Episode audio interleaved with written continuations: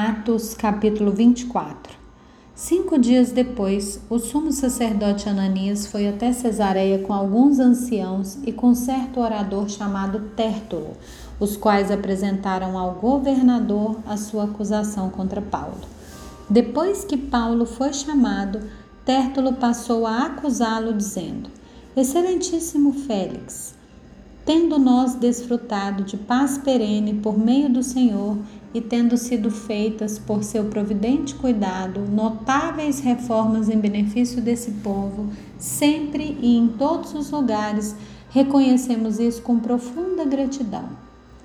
Entretanto, para não deter o Senhor por muito tempo, peço que, de acordo com a sua clemência, nos ouça por alguns instantes.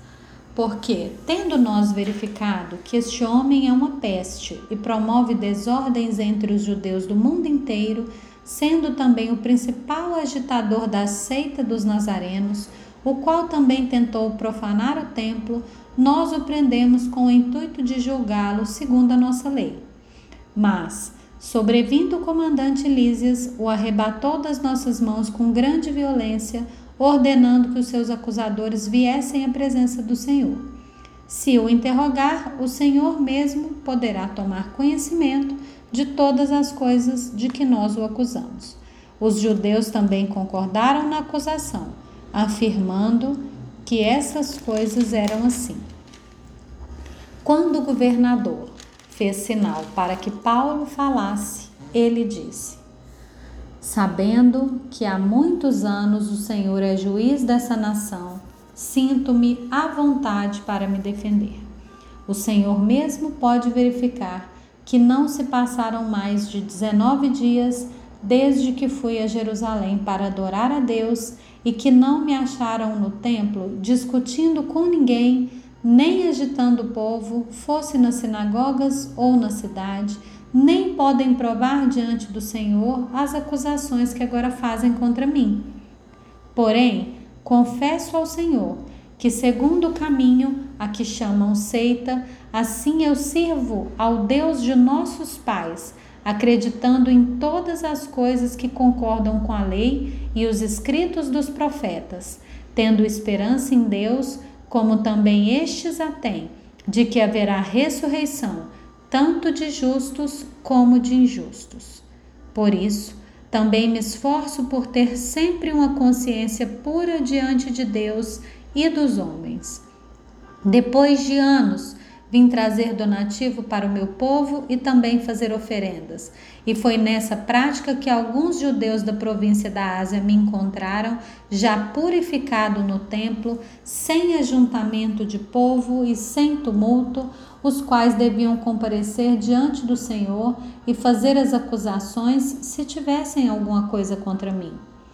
Ou então, que estes homens que estão aqui digam que crime acharam em mim por ocasião do meu comparecimento diante do sinédrio, salvo essas palavras que clamei estando entre eles. Hoje estou sendo julgado por vocês por causa da ressurreição dos mortos.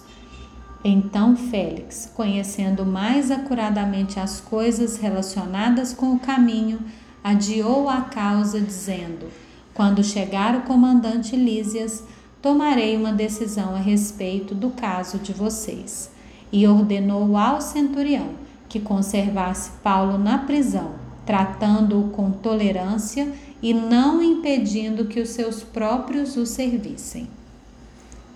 Passados alguns dias, Félix veio com Drusila, sua mulher, que era judia. Mandou chamar Paulo e passou a ouvi-lo a respeito da fé em Cristo Jesus. Quando Paulo começou a falar sobre a justiça, o domínio próprio e o juízo vindouro, Félix ficou amedrontado e disse: Por agora você pode retirar-se, e quando eu tiver a oportunidade, mandarei chamá-lo.